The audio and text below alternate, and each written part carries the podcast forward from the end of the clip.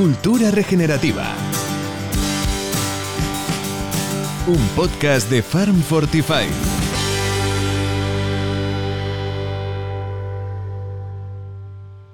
Bienvenidas y bienvenidos a Cultura Regenerativa, el nuevo podcast de Farm Fortify. En este podcast hablamos con personas y proyectos diversos con los que aprenderemos a vivir de forma más consciente, gracias a un estilo de vida sostenible que promueve el equilibrio entre las personas y nuestro entorno. Cultura regenerativa fomenta la biodiversidad, la colaboración y la transformación. Si quieres conocer quién nos acompaña hoy, quédate aquí y descubramos primero su experiencia profesional. En este capítulo nos acompañan Aline, de Bélgica, flamenca de nacimiento, pero se siente mallorquina después de haber pasado 20 años en Sarroqueta.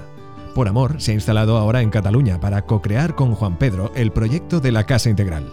Su biografía es tan diversa como la misma naturaleza desde el año 2011 que está plenamente envuelta en el mundo de la permacultura colaborando con diferentes entidades y redes nacionales e internacionales, miembro fundamental de la Asociación Permacultura Mediterránea. Es diseñadora, formadora y tutora de la Academia de Permacultura Ibera. Es también guía de senderismo y le gusta poner mucha atención a su sustento justo mediante un trabajo ético y a su salud física y emocional.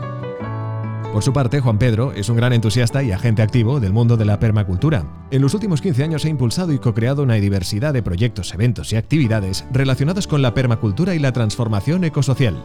Cofundador de Permacultura Ibera y de la Asociación de la Bioregión Nordeste, Cataluña y Aragón, que actualmente preside. Le gusta levantarse antes de que salga el sol, para diseñar y desarrollar proyectos que tengan un impacto positivo en el mundo. Sus proyectos más preciados son la relación con su hijo Nahuel y con Aline.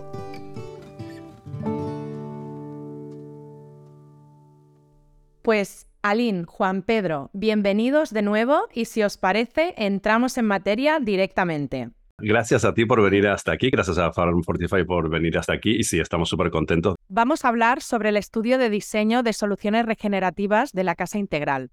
¿Qué tipo de soluciones implementáis? Bien, nada, la palabra regenerativa ya incluye muchísimos eh, conceptos absolutamente importantísimos en nuestra manera de entender las, eh, bueno, el servicio de diseño, ¿no? Que es decrecer energéticamente y reducir absolutamente nuestra huella ecológica en la huella de carbono, en la huella hídrica, y en la huella también de mm, a veces de las relaciones eh, tóxicas o contaminantes ¿no? que tenemos entre, entre nosotras. ¿no? Entonces, cuando hablamos de soluciones regenerativas, hablamos también de todo ese aspecto de reducir nuestra huella en este mundo, en, la, en el espacio natural y en el espacio social, ¿no? y aumentar el impacto positivo al que esto es importante, ¿no? Reducir nuestra huella ecológica tiene que estar eh, totalmente emparentada, no en desaparecer del mundo, sino en aumentar nuestro impacto positivo en él, ¿no?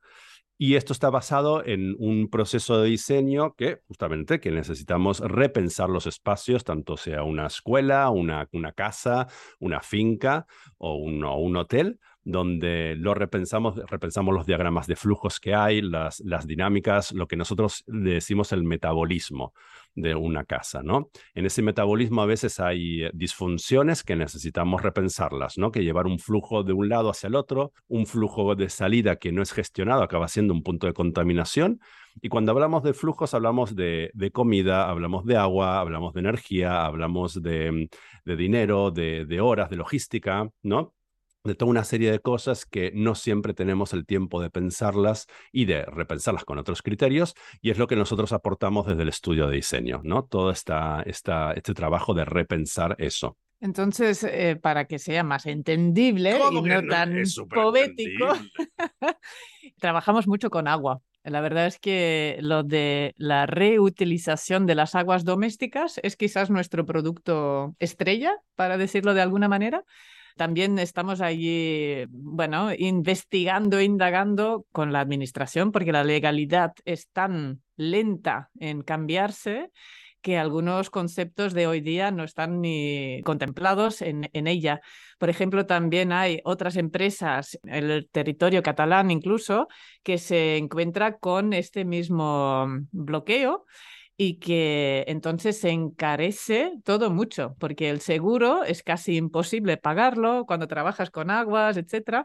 Así que allí necesitamos mucho tiempo de, de investigación incluso y cualquier apoyo allí entre redes, entre, entre personas que estamos trabajando en diseño de fincas, rehidratación del paisaje, gestión forestal, gestión con animales, eh, la agricultura regenerativa también entiendo tiene una barrera allí porque algunas facetas de la agricultura regenerativa es que de momento no son legales. Entonces es como muy difícil avanzar en este ámbito si la ley no nos acompaña. Entonces, trabajamos dentro de la ley con todo lo que se puede y lo que sabemos que seguro es un paso en la dirección correcta, como huerta familiar, huerta escolar, mm, huerta de balcón y patio urbano, una regeneración de tu frutal que quizás se ha quedado a medias en tu jardín personal, etcétera, pero también a más gran escala nos, nos encantaría ahí poder llegar a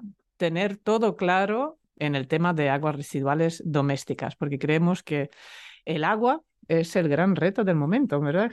Sí, de hecho, justo ayer han declarado la emergencia hídrica en, Cataluña y, bueno, se ha bajado el nivel del agua de consumo diario a 230 litros por persona, lo cual nos parece una exageración absoluta.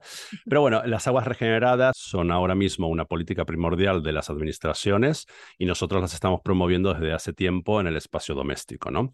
Igualmente, otro servicio que damos desde el estudio de diseño que nos gusta muchísimo, que es la consultoría o un acompañamiento continuado en procesos colectivos como por ejemplo las cooperativas de viviendas, ¿no? Cooperativas de viviendas de varias personas, de varias familias que compran una edificación muy grande y tienen que repensar toda esa reforma para poder albergar con calidad de vida esas, todas esas personas. Y esto quiere decir trabajar también con el estudio de arquitectura, con las ingenierías, con todos esos diferentes roles que involucran proyectos como estos y todas esas familias y esos eh, procesos de decisión un poco más, más, más lentos, más dilatados, pero que también nos gusta muchísimo y esa consultoría eh, genera, bueno, para nosotros sí que no miramos únicamente agua, sino que miramos todo esto que comentábamos antes de los flujos energéticos. Y es un trabajo que también vemos que es muy agradecido, o sea, las familias lo ven también muy, eh, muy valioso, ¿no? De poder aplicar una mirada así externa al mismo núcleo de la cooperativa de vivienda, ¿no? Porque eso a veces puede llegar a generar conflictos, ¿no? Pero esto, este el trabajo de asesoría y consultoría con los diferentes roles profesionales de ingenieros y arquitecturas es otro de los trabajos que, que hacemos y que nos da mucha satisfacción también. Otro tipo de solución regenerativa que ofrecemos es la tutoría personal. Yo soy también tutora de la diplomatura en la Academia de Permacultura Ibera, que es un acompañamiento de una persona que se quiere acreditar el diploma de permacultura aplicado, pero a la vez también ofrecemos este tipo de tutorías a gente cualquiera, privada, una familia que tiene una casa recién construida y ahora nos ha contratado para ayudarles en cómo ahora, antes de que entramos a vivir aquí, qué necesitaríamos quizás ajustar para poder utilizar nuestras aguas grises, para poder plantar aquí unos, eh, un seto de la biodiversidad, plantas melíferas para atraer a polinizadoras, etcétera, etcétera. Entonces, incluso desde el Zoom, porque estamos aquí también online, podemos ofrecer una hora, dos horas o también ofrecemos visitas personales en el lugar, donde vamos hablando, nos pueden lanzar cualquier pregunta y les damos, bueno, nuestra experiencia, nuestras ideas y si quieren después tener un dossier informativo de su contexto, de su mejor opción, porque un diseño nunca es una sola opción. Hay varias opciones que van a cuadrar con el contexto de cada persona. Entonces, este dossier también podríamos elaborar a medida de que la familia nos pida, quiero hasta tanto detalle o un poco menos.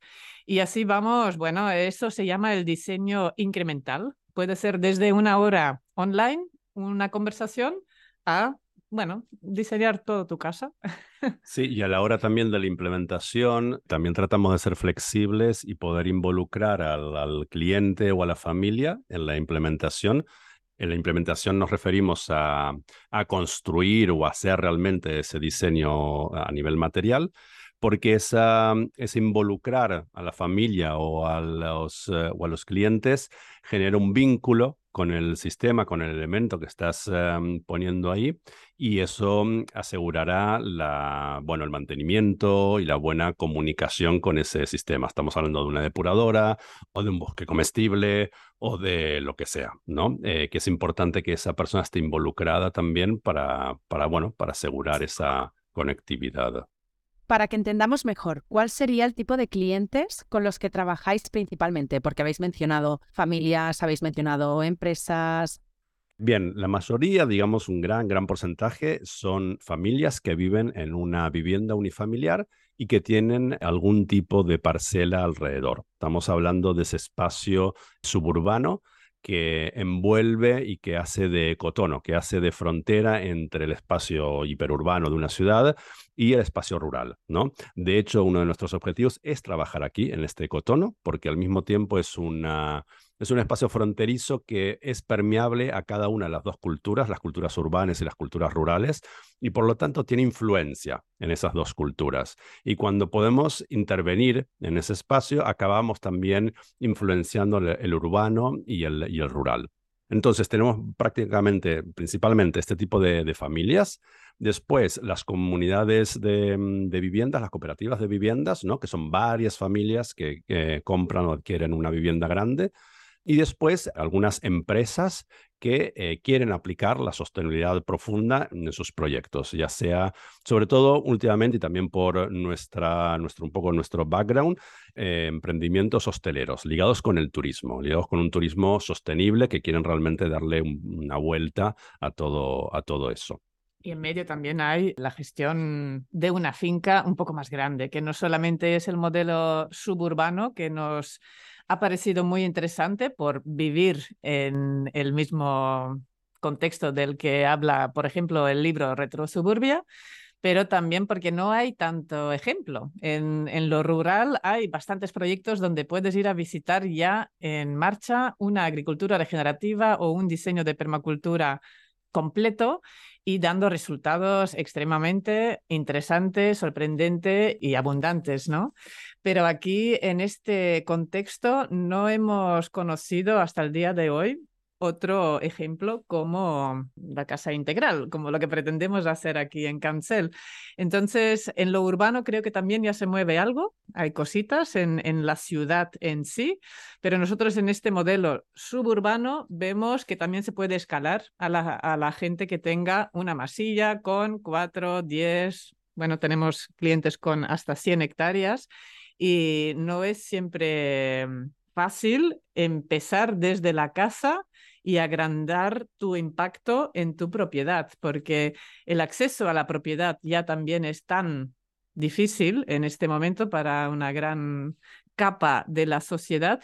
Entonces, si nos encontramos con clientes con más terreno, ahí también intentamos incidir en el pétalo de la flor de la comunidad. Si tienes el privilegio y la suerte de tener acceso a terreno, cómo quizás podríamos compartirlo con tu comunidad o tu, sí, tu familia, amigos, etcétera, cómo podríamos aportar más, ofrecer puestos laborales o ofrecer abundancia, productos del bosque. Así que hay muchas capas que quizás ni, ni da este espacio de tiempo para llegar a todas, pero hay mucho tipo de soluciones, mucho tipo de, de cliente ¿sabes qué? Me estoy escuchando y deberíamos, alguien nos lo ha dicho, alguien que sepa de marketing, que tenemos que elegir nuestra clientela. Ah, Todos, el mundo es nuestra clientela. No, eh, pero principalmente el diseño hidrológico es uno de los ejes principales y vinculado al paisaje, tanto natural como al paisaje social.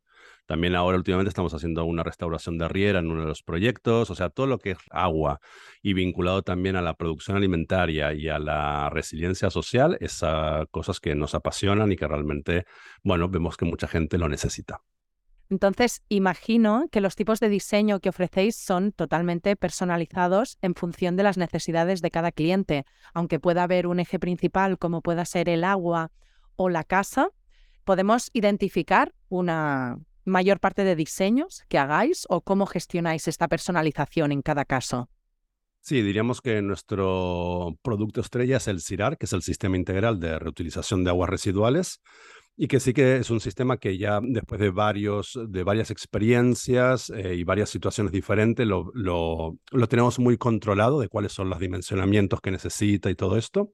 Y esto sí que es algo que mucha gente nos pide porque al fin y al cabo es coger todas las aguas eh, domésticas y reutilizarlas en un paisaje productivo. Que esto es importante. No hacemos, no ponemos un componente aislado, sino que el análisis que hacemos es ver cuál es la dinámica de vida y de trabajo de la casa. A partir de aquí ver cuál es el tipo, la cantidad y usos del agua y después llevarla a un paisaje que realmente sea un paisaje que produzca una utilidad a la vivienda o al edificio.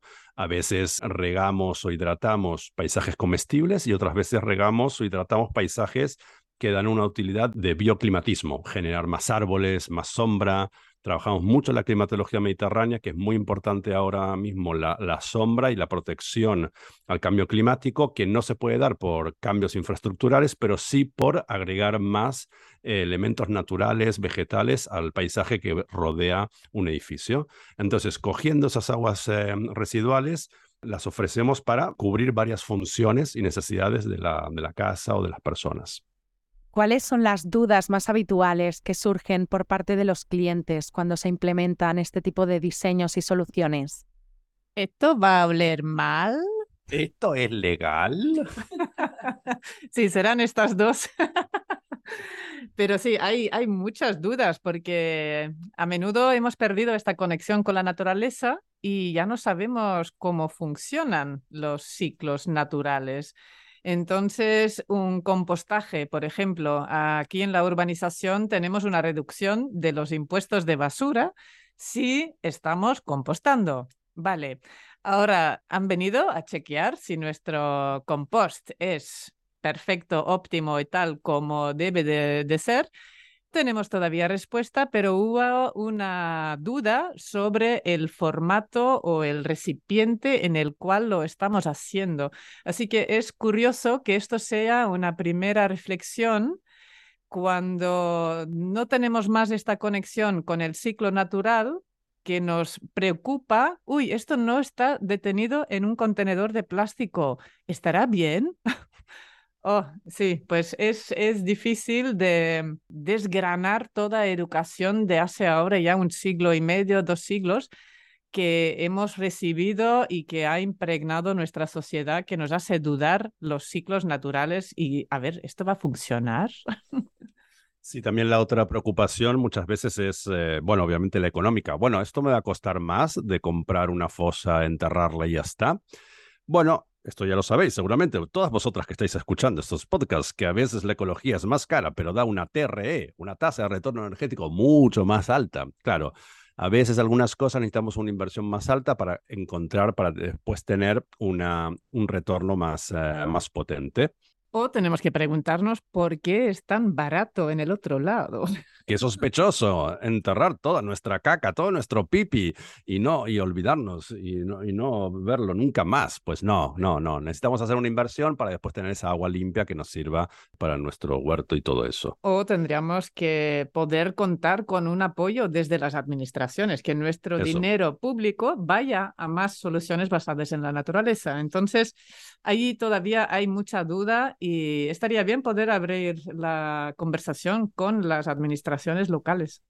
Pero así como decía Aline sobre los ciclos de la naturaleza, una de las preocupaciones es, ¿voy a entender qué está pasando aquí? Y esto es verdad, o sea, hay muchos clientes, al fin y al cabo nuestros modelos son modelos vivos, son pequeños ecosistemas y por lo tanto tienen ciclos de vida y de muerte.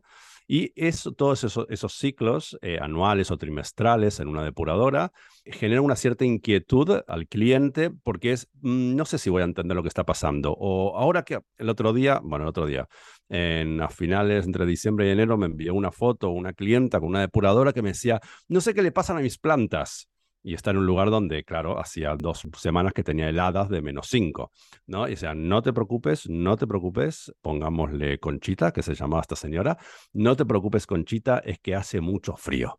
Las plantas a la primavera volverán a estar bien. Ay, gracias, gracias. Entonces, volvemos al tema de la educación, volvemos al tema de transmitir el conocimiento y de la conexión con los ciclos de la vida, tan, tan importante y generar vínculo con aquello que tienes en tu casa.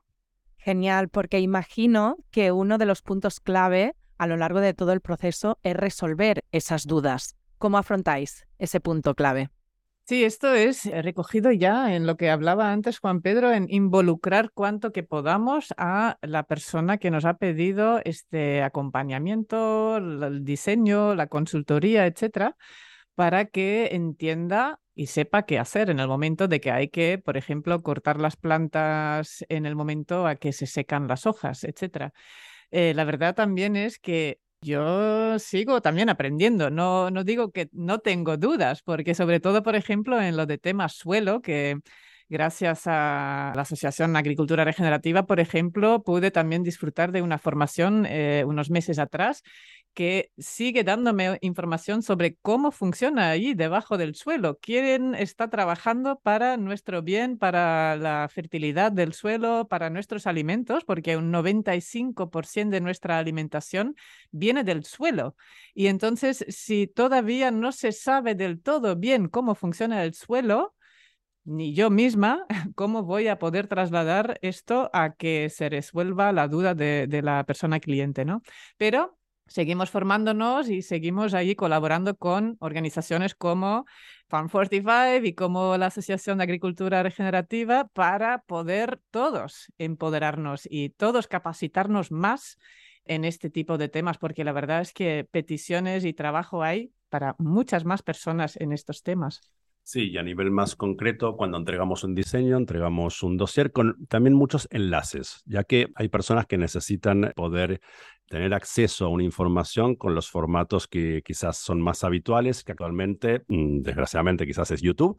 Entonces, para algunas de los, em, de los diseños, damos algunos enlaces de Wikipedia o YouTube o algunos formatos que para la gente ahora mismo es más cercano y que le permite entender un poco de lo que estamos eh, hablando, ¿no? Sí, la verdad es que tenemos que hacer más vídeos YouTube. Sí, nosotros. Te queda bien. Sí, muy bien. Vamos a hacer vídeos YouTube. Además, ambos sois facilitadores. ¿Nos podéis definir qué es la facilitación y cómo os ayuda en todo este proceso? Muy bien, lo vamos a hacer muy fácil, esta respuesta.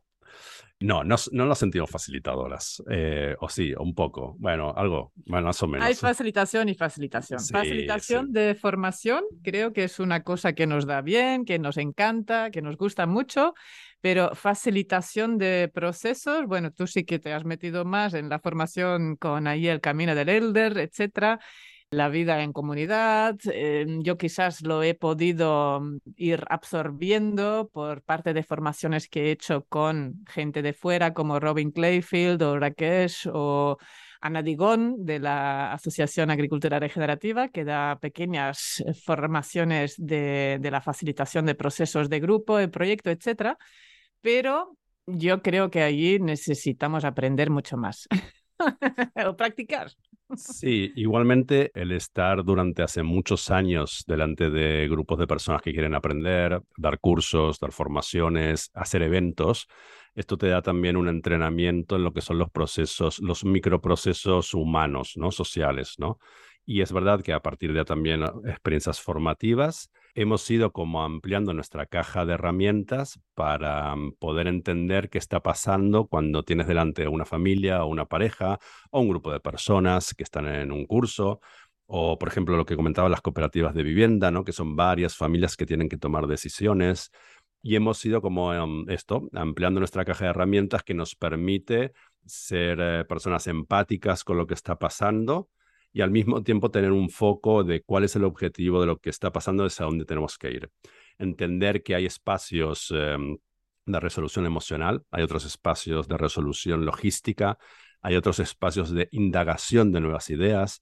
Ir entendiendo estos diferentes momentos, como decía antes Aline, con entender la microbiología del suelo, nos ayuda a poder ofrecer un rol que hemos visto también que la gente lo agradece, que no estamos aquí como personas técnicas para mm, decir eh, simplemente mm, una solución o, datos, sino para empatizar y a partir de esta pequeña decisión vamos a desarrollar elaboradas. Si esta propuesta eh, os convence, vamos a dimensionar esta propuesta.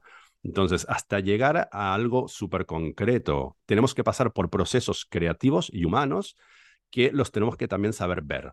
¿no? Sí, creo que nuestra experiencia de haber pasado por tanto taller, tanto evento, tanto diseño de una asociación, de un proyecto nuevo, etcétera, con varias personas de todo el territorio español, pero también fuera de España, como por ejemplo eh, las colaboraciones que hacemos a nivel europeo, a global, etcétera, te deja el espacio abierto vaya para ver toda una serie de herramientas que quizás llegan incluso del mundo de negocio. Ahora estoy, por ejemplo, pensando en Agile, Sprint, Kanban, todo lo de la sociocracia 3.0 que se está usando en, muchas organizaciones profesionales transfronterizas y que, bueno, me ha dado también ahí un poco el enfoque, quizás vamos a ser más eficientes con nuestros diseños, entonces tengamos las herramientas vengan de donde vengan. No debe de ser, uh, no, esto viene del mundo del negocio. Allí también mi mentora de mi diplomatura me decía siempre, tenemos que observar lo que queremos rediseñar. ¿Queremos rediseñar la sociedad y el sistema? Pues a ver qué está pasando en el sistema, qué está pasando en el mundo del negocio y adoptar sus herramientas para darle la, la vuelta a la tortilla. ¿Cuáles diríais que son los principales retos a los que os afrontáis a nivel personal y profesional con este proyecto? Los retos a niveles quizás profesionales es, es también la innovación. Estamos en un espacio de, innovación que por lo tanto nos cuesta encontrar referencias válidas, referencias de, de, empresas que puedan abarcar todo este tipo de servicios con la línea de trabajo que tenemos. Y también a nivel tarifario, qué tarifas que cobras, ¿no? Y este es uno de los obstáculos. Eh, el otro es también a nivel fiscal, laboral, darnos de alta en qué. Cuando la gestoría dice, bueno, ¿en qué te doy de alta? Y eh, comienzas a coger todos los epígrafes y es este, este, este, este, este, este, este, y este también, este también, este también. Y las gestorías no lo acaban de entender, ¿no? Bueno, en fin, hay cositas también, uh, retos. También nosotros como cooperativa estamos en el, digamos, en el ecosistema cooperativista de Cataluña, el cual tiene también ayudas, subvenciones, o sea, dentro, es dentro de toda la red de economía social y solidaria, que también hay en otros lugares de España. Y es también un reto estar al tanto de, de esas ayudas, generar, las cooperativas generalmente son espacios de mucha mm, ebullición y quieres generar sinergias con otras, pero las cooperativas están ahí súper locas también con sus proyectos y bueno, es todo también un reto juntar eh, sistemas solares, ¿no? Juntar, juntar planetas. Uf, Dios mío pues ahí quizás entonces lo de la gestión del tiempo también nos, nos va tan mal. ¿Qué tiempo? ¿Qué tiempo? No existe el tiempo. El tiempo es una ilusión de la mente. nos gustaría tanto tener más horas en, en, un día para poder abarcar más proyectos, porque claro, eh, estamos viviendo tiempos muy interesantes y nos cuesta tomar una decisión aquí o allá. Entonces, por ejemplo, el manejo holístico nos ofrece este marco de, vale, ¿qué es tu, tu cualidad de vida? ¿Dónde quieres ir? Ah, pues ahora mismo hay mucha cosa en el aire que nos lleva así a esta visión, o esto lo, creemos y nos gustaría creerlo. Entonces, sí, ¿cómo elegir en qué línea seguir o dónde seguir trabajando? Y, el reto también, somos personajes muy parecidos, pero a la vez también muy diferentes en nuestro modo de descanso. Yo necesito un desconnect de 3-4 días seguidos y después puedo trabajar bueno, 12 horas al día. Y para Juan Pedro es un algo diferente. Sí. Yo me levanto a las 5 de la mañana a trabajar. Después de comer me muero literalmente 15 minutos, ¿vale? Y después vuelvo a conectar, pero yo gallinita, yo a las 10 de la noche, adiós. Bueno, estos retos, eh, los retos de cualquier eh, persona normal. Retos de la sociedad, retos económicos, retos de toma de decisión, gestión de tiempo, etcétera, etcétera. Sí, pero igualmente conectado con lo del estudio de diseño, había algo de poder eh, valorar y también valorar económicamente, sobre todo para los clientes, ese trabajo previo de diseñar, ese trabajo previo de, de, poner todos esos conceptos de permacultura en la fase previa a la implementación, que a veces cuesta un poco de decir que tienes que cobrar X por ese proceso, ¿no? Porque las personas, ah, muchas de ellas están más buscando la resolución final, ¿no? Pero nosotros tendríamos un rol un poco más como lo puede llegar a tener la arquitectura, que la arquitectura tiene mucho privilegio, mucho rango económico en ese proceso previo, ¿no? Y nos gustaría, o es un reto, llegar a ese mismo rango, ¿no? De que nuestra mm, capacidad intelectual esté evaluada mm, similar. Sí, otro reto también es valorar nuestro background, nuestros conocimientos sin tener título. Esto nos lo preguntó la aseguradora. ¿Qué título tenéis? Bueno, vaya, yo he estudiado en la universidad, eh, pero idiomas, filología oriental, nada que ver. Pero del, del, otro lado he hecho formaciones, bueno, y sigo haciendo formaciones en cualquier tipo de curso que se presente medianamente interesante, me apunto. Y entonces creo haberme formado bastante más de cualquier persona que sale de una FP de tres años que quizás tiene una base bueno, no sé, lo vemos también en nuestros cursos que hay gente participando, como por ejemplo arquitectos, para seguir con el ejemplo, que dice, vaya, de esto no hemos aprendido nada. y tienen el título y pueden cobrar el triple, cuádruple que nosotros, aunque bueno, poder podremos, pero es esto un poco, bueno, para esto me he sacado ahora un máster en paisajismo para poder, no sé, mm, defenderme eh, de alguna manera.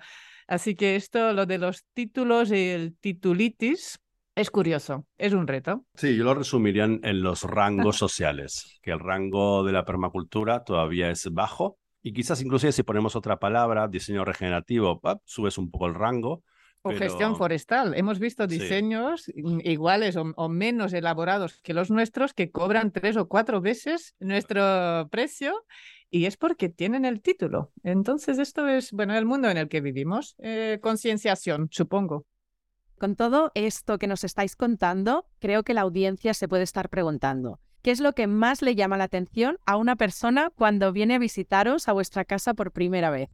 ¿Esto es un satélite? Ah, sí, las cocinas solares. Tenemos dos cocinas solares que las usamos diariamente y son un poco curiosos a niveles estéticos, ya que son unas parabólicas de uno de un metro y medio, la otra de un metro, de acero inoxidable y que las usamos para, bueno, justamente para cocinar.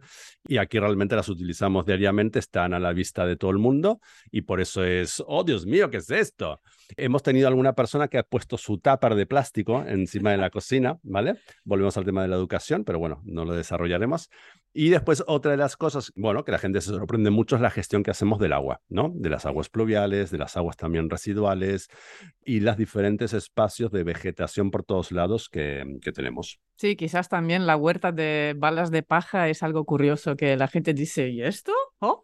Eh, pero bueno, es una manera de implementar, por ejemplo, un huerto en un patio escolar que suele ser de hormigón y así podemos allí también eh, traer un poco de fertilidad en medio de un patio. En, en, nuestro caso no era un patio, sino una terraza del suelo que tenemos aquí, que es el sauló, un arenisco granitizado, muy pobre en nutrientes.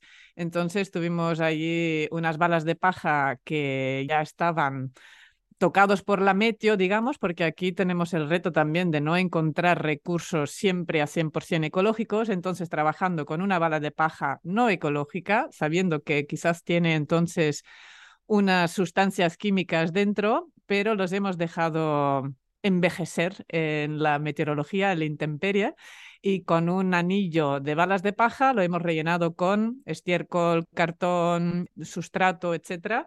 Lo hemos plantado y así puedes estar sentada en la bala de paja mientras cultivas, cosechas, etcétera. Es otro de los componentes de nuestro diseño. Sí, es curioso. También algunos materiales de construcción como, como el barro, como la tierra, ¿no? Que mm, tenemos algunos elementos como una pared de balas de paja, ladrillos de, de tierra y esto también es, eh, es curioso y los tenemos justamente para que sea una experiencia, para que las personas que visiten nuestra casa tengan esa experiencia mm, eh, real de tocar, oler, probar eh, las cosas y que al fin y al cabo ven que no es una casa extraña. O sea, nuestra casa no tiene algo muy diferente a las otras, simplemente que la gestionamos y tiene algunos componentes y algunas relaciones entre componentes diferentes a las otras casas, ¿no? Y claro, hay que, hay que saber quizás también que hace solamente ocho meses que estamos aquí y estamos implementando pequeños componentes de nuestro diseño, pero claro, la idea es que esto sea un prototipo de una posible casa integral en el futuro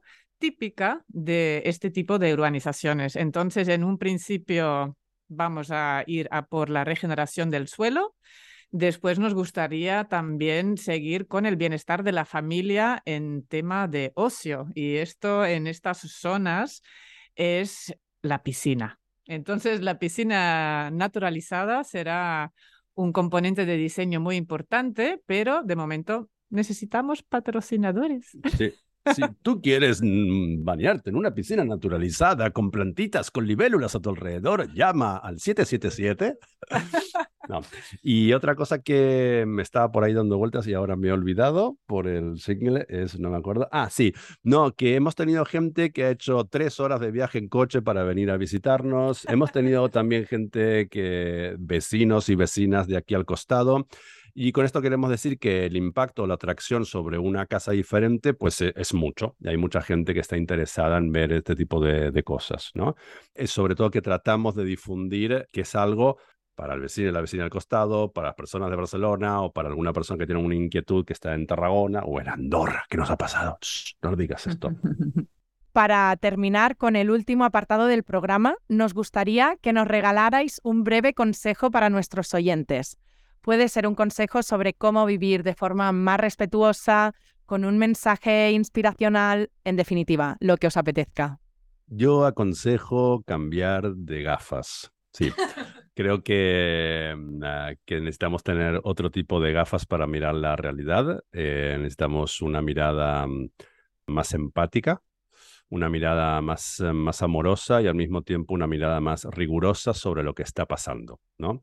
Y cuando decimos lo, que está pasando, decimos lo que está pasando a nivel global, como también lo que está pasando bajo tus suelos, bajo, bajo tus pies, ¿no? ¿Qué pasa cuando tiras de la cadena de tu váter? ¿Qué pasa cuando estás lavando los platos? ¿Qué pasa cuando hablas con la vecina? Esa mirada sobre los procesos creo que nos ayuda mucho a mm, bueno, a poderlos encarar de otra manera, ¿no? A salir de una, una actitud y un pensamiento y una acción lineal y mecanicista a un pensamiento y una acción mucho más sistémica.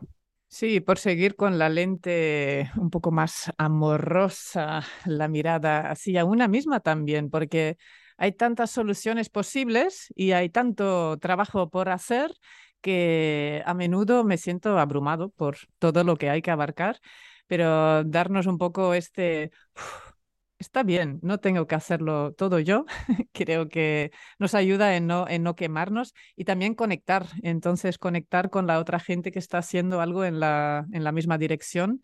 Entonces, creo que este tipo de acciones como el podcast es fantástica y como lema me gusta muchísimo, lo, lo he robado ¿eh? de un, un vídeo con Bandana Shiva, es la revolución empieza en el plato. Entonces, elegir lo que comemos, de dónde, cultivarlo quizás tú misma o si no puedes cultivarlo tú, comprar de alguien de confianza y de tu alrededor, pues vamos allá. Y si el plato se tiene que quedar vacío porque no encuentras nadie de este tipo o tu cultivo todavía no está listo, no creo que tengamos que comer tanto como estamos comiendo, quizás también. Muchísimas gracias, Aline, Juan Pedro. Ha sido un auténtico placer que nos hayáis acompañado hoy en Regeneración y sobre todo que nos hayáis hablado sobre vuestro regenerador proyecto de la Casa Integral. Os agradezco sinceramente vuestro tiempo y vuestra labor en construir una nueva realidad y en inspirarnos con vuestro ejemplo. Muchísimas gracias. Y a vosotros, queridos oyentes, os animamos a compartir este podcast para que otras personas se inspiren con proyectos que nos empoderan para crear una nueva realidad. Además, también podéis proponernos temas que os gustaría que tratásemos en próximos capítulos. Es tan sencillo como mandarnos vuestras preguntas o sugerencias a info@farm45.io. Y también podéis suscribiros a nuestra newsletter para estar al día de todo en la página web fan45.io. Muchísimas gracias de parte de todo el equipo de Fan45 por escucharnos y hasta el próximo capítulo. Suscríbete a nuestros canales de podcast en Spotify, Apple Podcast e iVoox. Síguenos en nuestras redes sociales, en Instagram, arroba Farm45 y en Facebook, Farm45. Y también en nuestro canal de YouTube. Y no olvides visitar nuestra web farm45.io. Cultura Regenerativa, un podcast de Farm 45.